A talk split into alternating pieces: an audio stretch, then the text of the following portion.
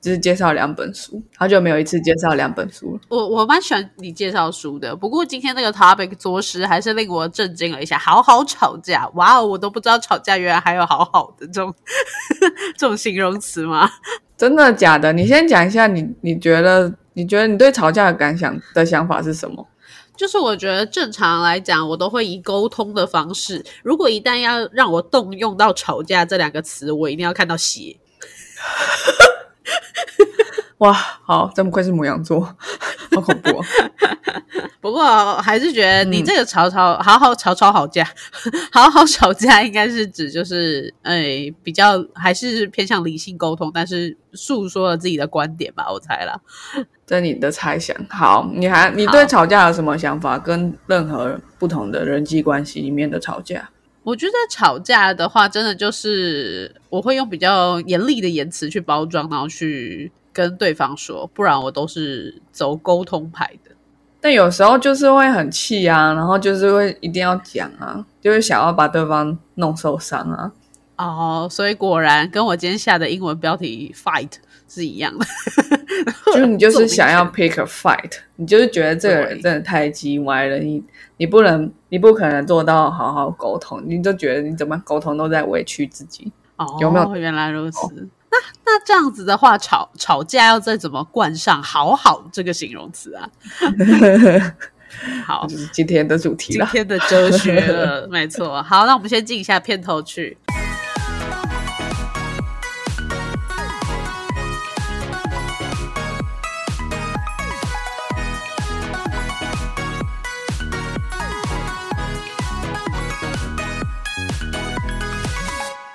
我不知道我老的时候世界会不会爆炸。但我知道再不说出来我就要爆炸啦。我是 Alex，我是炫。好，我之所以做这一集，是因为我在我在最近的关系里面还蛮常吵架的。然后，对、嗯我我对吵架的想法跟你刚刚的那些观点蛮接近的，就是嗯我觉得吵架是很想要避免的事情。应该是说，如果说吵架是冲突的一种形式的话，我会尽量避免冲突。啊，理解，嗯，对，就算是谈判好了，谈判也是一种冲突的方式。对，我可能也会想要尽量寻寻求呃利益的交换或者是合作的方式吧，把冲突化解。所以我很难做到那种就是我全拿了的那种谈判。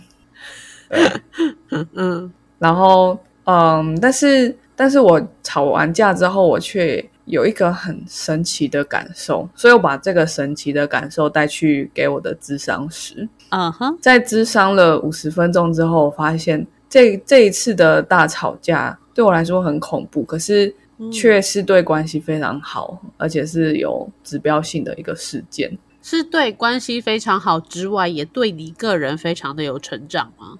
对，哦，好会卖关子哦。对，看来就是一个不擅长吵架的人，透过吵架好像学到了一些什么东西哦。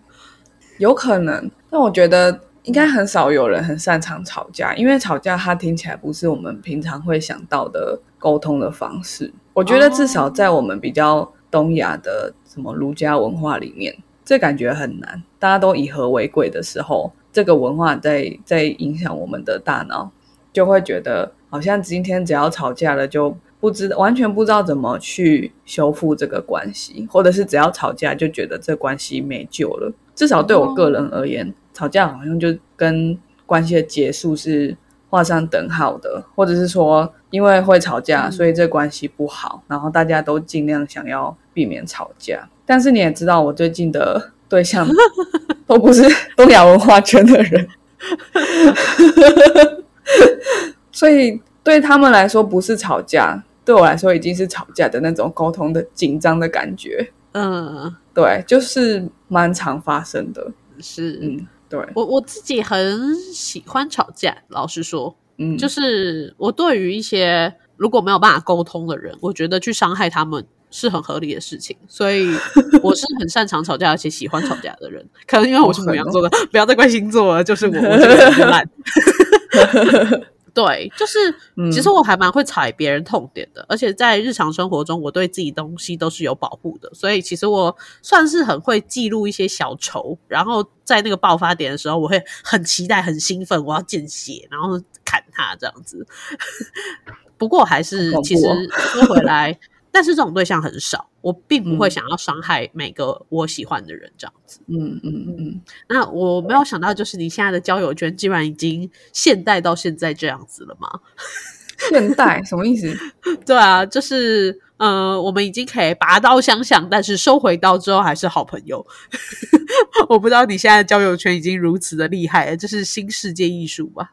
确实有这种感觉，然后是非常奇妙的，但是对。对象而言却是稀松平常的，因为我觉得可能至少以欧洲，我我不知道啊，西欧国家好，西欧或北欧，在他们的教育里面，所谓的 argument 就是一种学习的方式，上课就是在质疑老师，跟然后跟讲自己的观点，所以不论多么内向的人，他都会说：“哎，我同意你的想法，或我不同意你的想法。”是，我觉得是一个很特别的感觉。嗯然后被攻击的那一方，或者是说被质疑的那一方，其实也觉得这是很稀松平常的，而且他们可以接受，就是别人跟你持不一样的观点。可是，在我们的社会文化中，其实比较难。我们希望大家都和乐融融，然后每个人都可以接受这样子。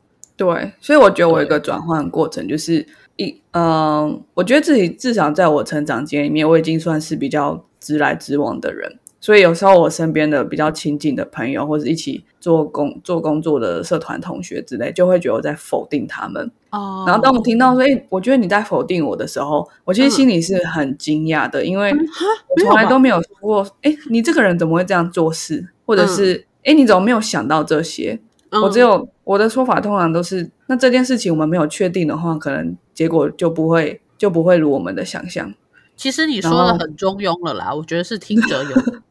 可是我觉得，如果我们用文化的格局来看的话，就会蛮清楚的。就是这 个，对，就是在一个以和为贵的社会里面，你今天只要有人质疑你的话，你就会面，你就会开始启动那个生存模式，就你会觉得你好像要来了，对你好像会要被踢出这个群体里面，因为因为你做的不好。因为如果所有事情都只是跟着别人。的指令而做，然后你还会被挑毛病的话，那你应该不值得在这个群体里面。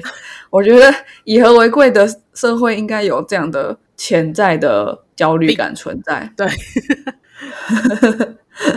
对。不过这有点扯远了。那当时我先讲一下当时我们的吵架。当时我们的吵架，我已经有点不太记得了。嗯，好像就是在说，哦，我们我们在说，就是哎，你到底。有没有忘掉你的前任？这样，我觉得这个在关系刚开始的时候，应该很容易被拿出来。然后为什么会吵架？通常不是因为对方误会你，因为如果是百分之百的误会，那一定对方只要解释，你就会接受。对对，那如果对方是百分之百的在在不知道在攻三小的话，那你一定会没送啊！你你可能就会说你闭嘴或走掉之类的，因为他完全他完全无理取闹是 nonsense 的时候。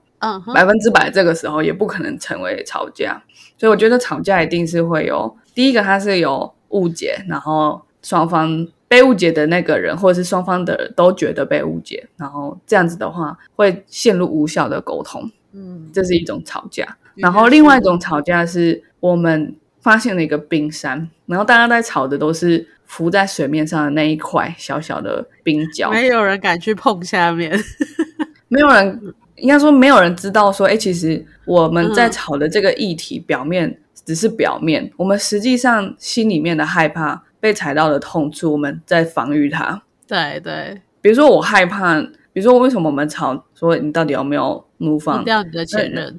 对，那对我来说，我的害怕可能是因为我过去的经验里面，造成了我有被取代的焦虑感。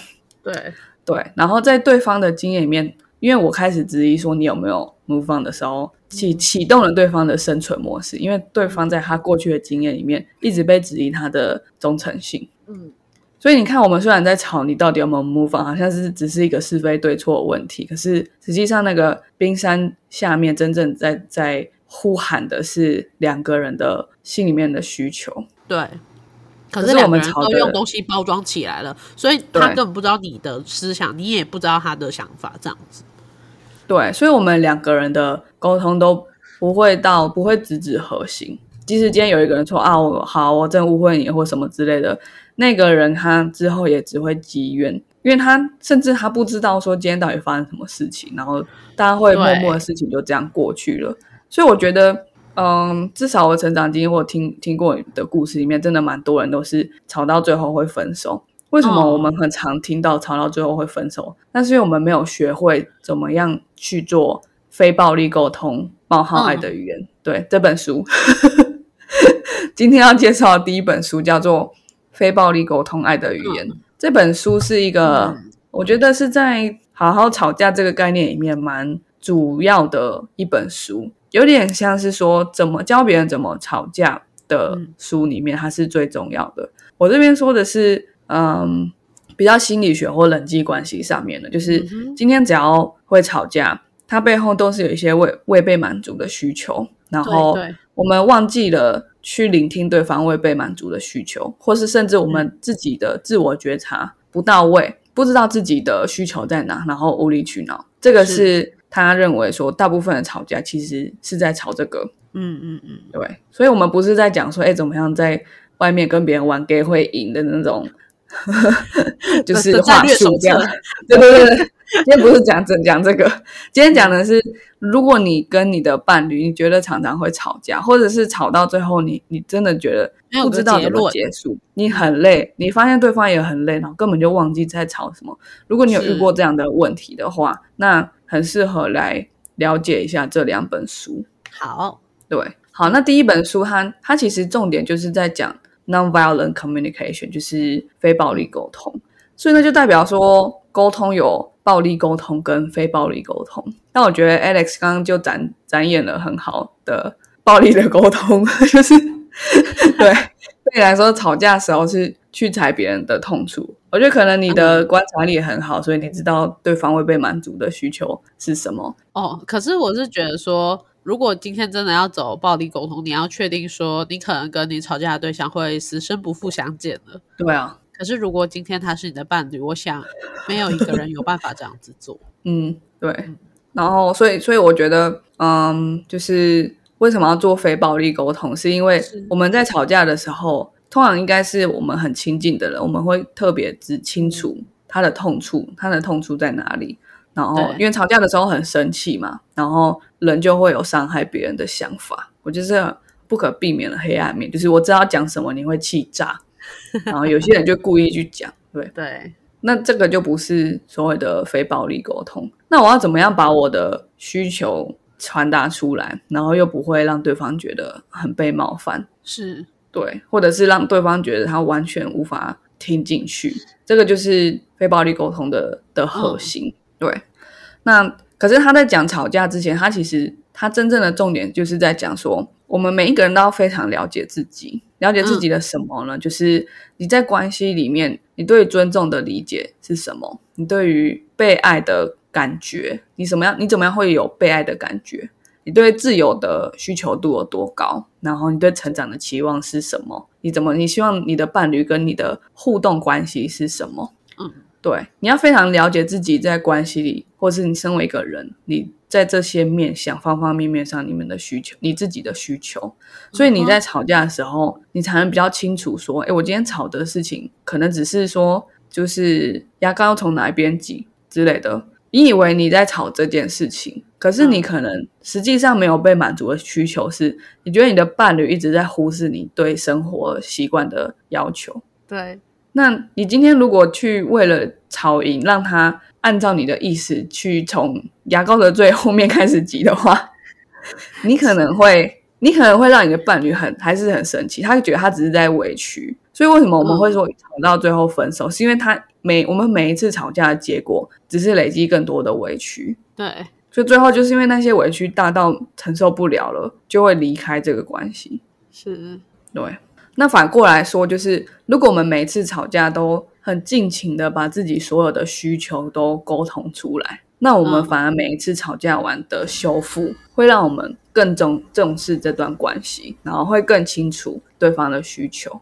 所以这才是在说为什么要好好吵架，因为有些时候我们可能在忙着自己的事情，然后也没有觉得，也没有那么 care 一些自己认为是鸡毛蒜皮的小事，可能就忍着忍着，一定会有那些 moment，你觉得你真的受不了，你要一定要讲，那个就是吵架。是，可是你你今天会想要跟这个人吵架，代表是你希望你其实心里面是有希望被满足的需求，不然你会直接消失，或你会直接分手。对呀，对啊，对。所以如果你可以切换到这个角度来想的话，你就会知道说，哎，其实我们在吵架的时候，如果可以尽情的把自己在关系上的需求都讲出来，那其实这个吵架会在每一次的结束之后，都对都帮助对方成长，帮助对方了解自己跟彼此的需求。这就是这本书在讲的。对啦，我觉得是很理想，真的很理想。但我觉得有时候吵架很难的点有两个，第一个就是你可能不知道你的实际需求是什么，嗯，第二个就是有些人知道自己的实际需求是什么，但是讲不出来。对对，所以其实吵架的过程中，有时候伤害的东西，你不不是要去伤害对方，其实是你要把自己打开。可是打开其实很痛，对，打开是很痛的。但是我觉得吵架的当下要想到自己学过的这些，我觉得应该是不可能，因为吵架当下那个情绪是很满的。所以他其实重点不是在说你吵架的时候，你还要去想说对方的需求是什么。你吵架的时候，你你一定是要想你的需求是什么。你一定是要想说，我今天跟这个人吵牙膏怎么从哪边挤？我到底是在，我到底是要什么？对这件事情跟他给我的感觉是什么？这个你在很生气的时候，你还是讲得出来。就是比如说，我觉得你真的不尊重我，或者是你每次这样挤都给我很大不方便。然后你要再问自己下一个为什么？为什么你会因为这样而不方便？因为说实在的，牙膏怎么样挤都可以挤得出来，挤不出来就是没牙膏了。对，所以它背后还有哪一些？情感的需求是没有被满足，你就是要在那个当下尽可能的讲出来。就诶，可能我可能以前都我我家里管得很严，所以我就是想要随便乱挤，这让我一种自由的感觉。然后你今天叫我一定要按照你的方式挤，我觉得我的自由被剥夺，这么小小的快乐你都要剥夺吗？这个时候对方反而会理解你，他可能有点惊吓到。可是我们今天就直接把这个生存的模式切换成一个，我去沟通我。最原始的需求就是我今天这些你不了解的习惯到底从哪来的？嗯，然后为什么做这件事？啊，我希望满足自己的需求是什么？然后可能跟可能可能跟你想要满足的需求会相冲突。比如说，我希望我的伴侣可以满足我被取代的呃焦虑感，就是他可能可以告诉我说：“哦，就算我的就算我前任今天突然。”回心转意带一百朵玫瑰，然后三千万现金给我，我也不会跟他复合。这是我，这可能是我想要的。可是你的你的对象，他也可能会觉得这样子很很不可思议啊！就是他希望你，他的需求可能是他的伴侣无条件的相信他。是，所以这这个时候，他的需求是不是跟我的需求就是互相矛盾了？对。可是如果我们在吵架当下可以这么清楚的表达出自己的需求的话，不是说我们就不会吵架，而是我们会在这个。激昂的沟通过程中，反而去更同理对方。嗯，对对，所以我觉得他讲的不是那些很比较话术层面的东西，它是一个很自我反思跟练习同理的的一个过程。然后，我觉得。我觉得大家要去读这本书，可是我可以先讲一下下一本书，他讲的比较多方法论的部分。前面我觉得只是是比较心态面，只是大家可以想一下说，哎，怎么样是暴力的沟通，怎么样是非暴力的沟通？其实非暴力沟通就是讲清楚你的需求，然后去问对方需求。听起来可能都还是很凶，就是说啊，不然带不然这样挤牙膏到底带给你什么快乐，什么之类的？这其实是非暴力沟通，对吧？好。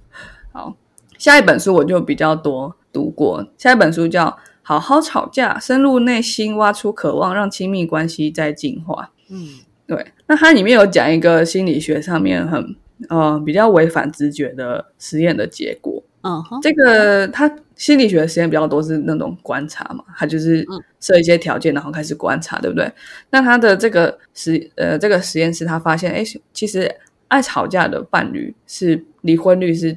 远远低于完全不吵架的伴侣。是他现在不是讲，就是嗯，就是那种嗯，只是一般的 relationship。他说是已经决定要厮守终身的这种伴侣。哦，这么大。对，他研究的对象是 commitment 这么高的这的这种关系。那他结果，结果他发现，哎，这么呃，好像是为了一呃一生一世相爱住在一起的人，嗯然后居然天天吵架，然后居然是天天吵架的人不会离婚，从来不吵架的人反而他的离婚几率是远远更高的。啊，就是有嘴巴，大家可以沟通，其实是这样子。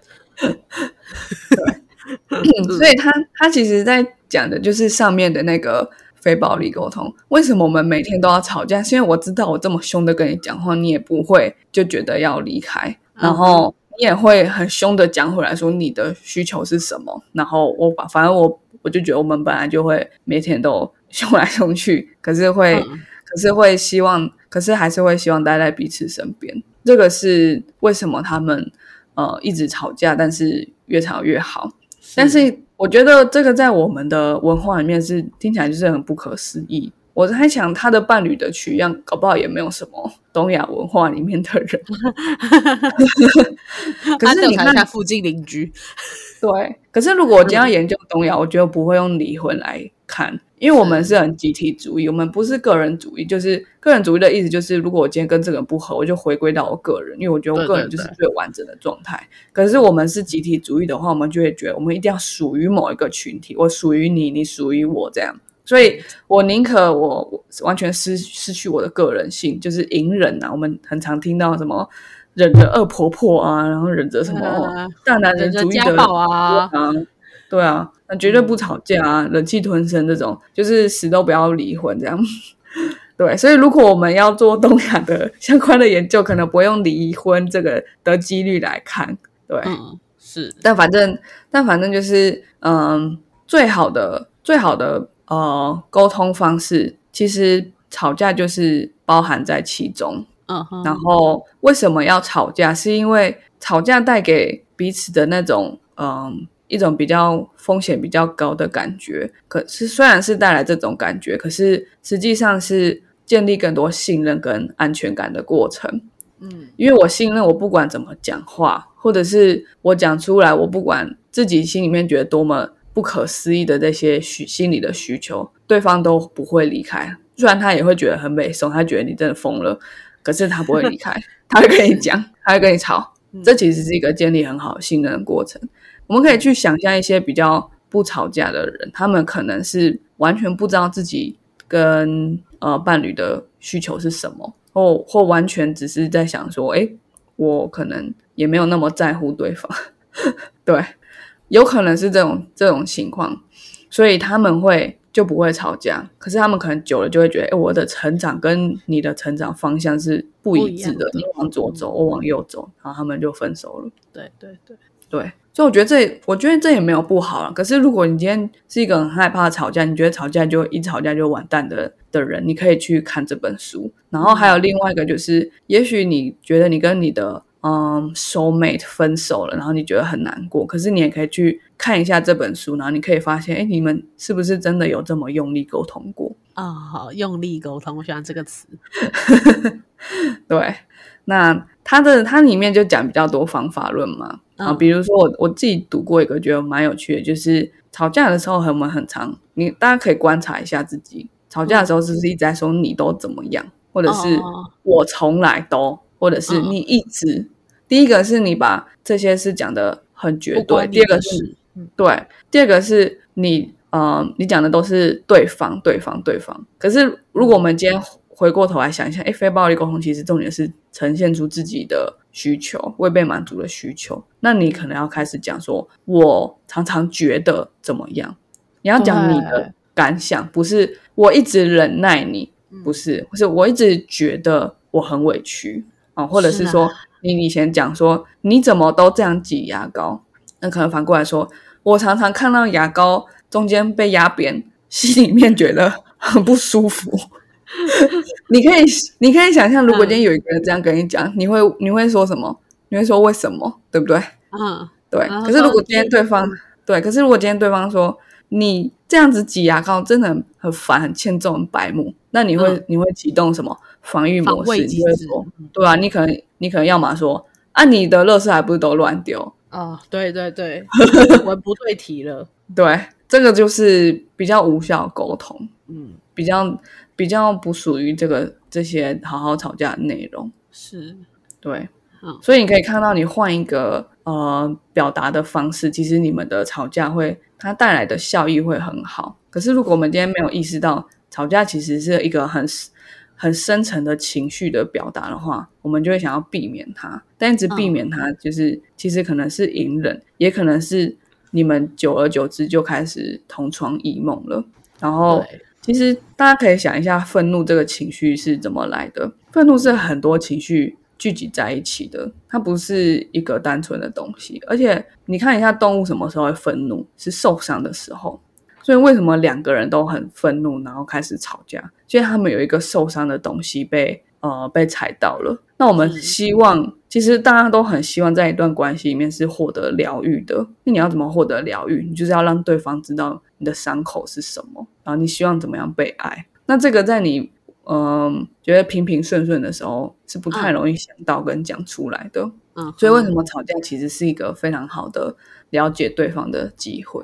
嗯然后最后呢，我再跟大家分享一个我现在的对象介绍给我的一个很好的方法，嗯因为有时候，比如说像你刚刚讲的，就是我们有时候吵到不知道在干嘛的时候，大家可以先在平常没有吵架的时候去讨论说我们一些吵架的文化是什么，吵架的规则是什么，比如说。哎，我们现在好像一个小时根本就都不知道自己在讲什么，只是越来越气。我们要不要停下来，然后我们明天再讲？然后，然后有些人可能会觉得说，哎，那在讨论的时候，可能就觉得，哎，可是我没有很喜欢，就是我的我的伴侣因为吵架，然后今天就不跟我一起睡，然后你们就可以讨论这些，所以我们最后都可以在吵架里面的过程里面获得基基础的安全感，然后吵架也会更有意思。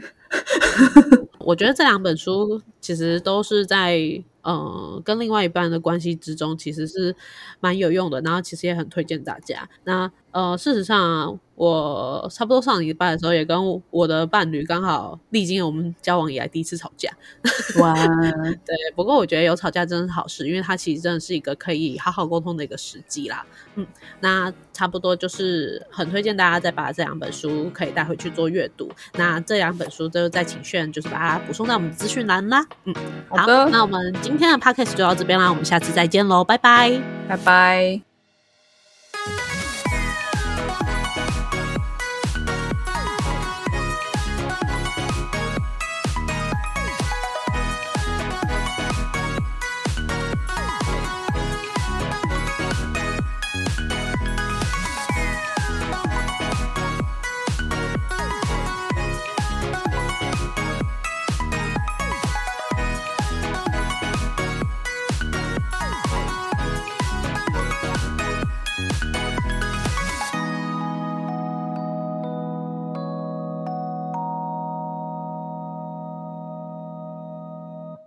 感谢收听到最后的你，现在立马按下关注并开启通知。也欢迎点击本集留言连结，让我们知道你的看法。如果你连这句话都听完了，是不是该关注我们啦？啊，如果你已经关注我们了，是不是该发了我们的 Instagram 啦？啊，那如果你已经发了我们的 Instagram，是不是该赞助我们啦？啊，如果已经赞助我们了，那我们谢谢你啦，拜拜